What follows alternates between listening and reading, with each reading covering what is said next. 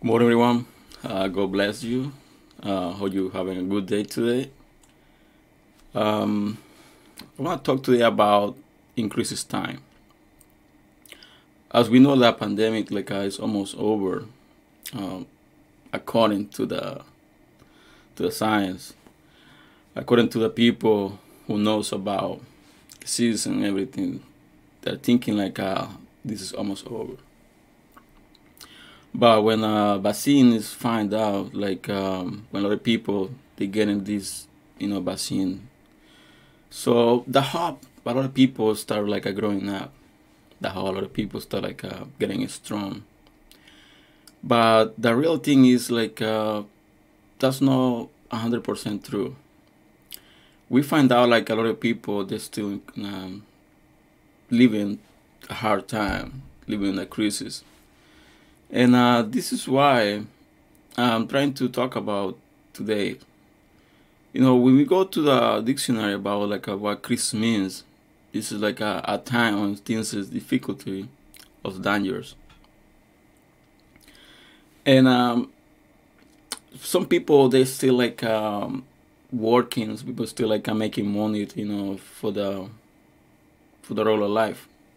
But there are a lot of people like uh, they having lost everything uh, they have a home, they have a family, they have everything before. But now, like uh, they lost their jobs, some they lost members of families, someone lost like uh, almost everything. Some people like uh, that live in the street, they had like a good homes. Now like uh, they they're homeless. But some people like uh, you know don't seem like uh, this as a crisis when you're like uh, relaxed at your home, you are very warm at your home. We wanna you decide like uh, what kind of food you wanna eat, or even like uh, you wanna don't eat the day. You wanna maybe like uh, eat something light. But some people doesn't have that option. Some people doesn't have that option because they have started like a bad situation at the beginning. They start getting into a hard time. Now that increases. Not only crisis about like I don't find a job. Not only crisis about like I live in the street like as a homeless. Not only like a crisis as like a don't have food. That's like a a worse crisis. That's when they lost their faith. So today we're gonna talk about like uh, Habakkuk uh, chapter three, verse seventeen to eighteen, where it said, um, "Through the feet treat minor blossom, nor fruit be in the, the vines. Through the labor of the olive might fail, and the fields yield no food. Through the fall might be cut off from the fall, and there be no herd in the stalls. Yeah, I will rejoice in the Lord. I will joy in the good of my salvation. And we got two verses over here. One like uh, the prophet is talking about like uh, even it's nothing. It's not like an olive. There's no wine. It's like a um, there will be nothing on the the stalls. I'll still like uh, join because of the God of my salvation. And that's the part like uh, a lot of people doesn't understand about like how that difficult is to live without faith, to live without like a hope, to live like a, when you have lost everything, when you don't see anything around, when um, you see like uh, that person who was like uh, make a promise to be with you to the end. The person who make a promise to be with you like uh, the sickness the poor and the riches. So when you see the people going away, and you start thinking like, uh, why this happened, how this started, why I haven't seen it before, why I didn't see it. That's a lot of questions we make ourselves when the kind of situ- bad situations come into our life. But that's something like a we cannot lose. That's our faith in God or faith, you know, that joy of our salvation. That's a lot of people, and uh, that's very sad to say that because there are a lot of people who still like with a lot of money, still like a good job. They have been saving really good money. They have buying houses, buying like a cars, new cars. But that's something is still like uh, missing, and that's the joy or the salvation. There's a lot of people like uh, they haven't lost anything, they haven't lost any member of the family, but they are sad. And that's a kind of crisis too.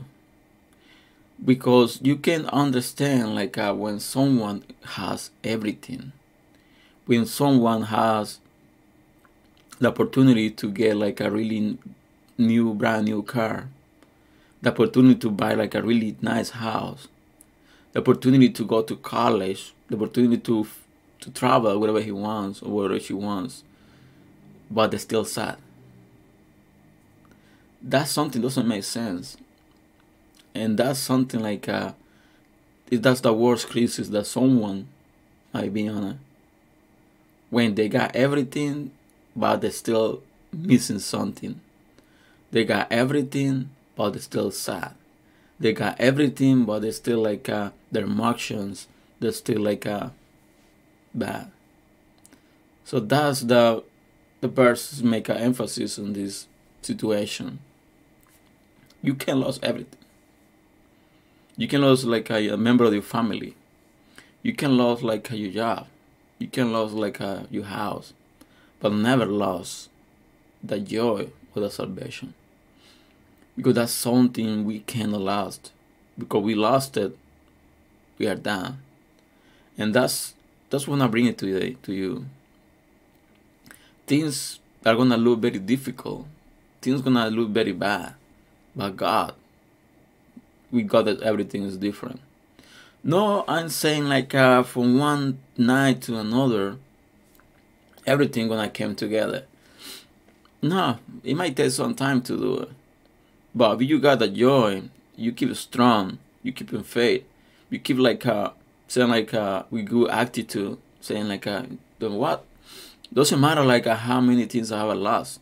Doesn't matter I don't see any light, you know, at the end of the tunnel. I don't I don't care about it. You need to be strong in God.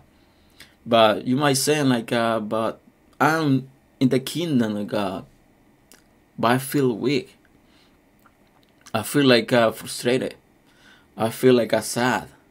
I feel like uh, I have lost everything. I have lost control of everything. Maybe because you haven't put all your faith in God. Because sometimes we think we put everything in God's hand. But when we start like uh, thinking about it, we start like uh, meditating about it, we really see like uh, we haven't put everything in God's hand because we say, you know, from our mouths to outside, we say like, "Oh, my life is on control of God. Everything is God's house on control of everything," but or like um, the way we add in the crisis time. That's what makes you tell us if we are really put everything in God's hand or not. So that's the message for today. Don't worry about how many things you have lost.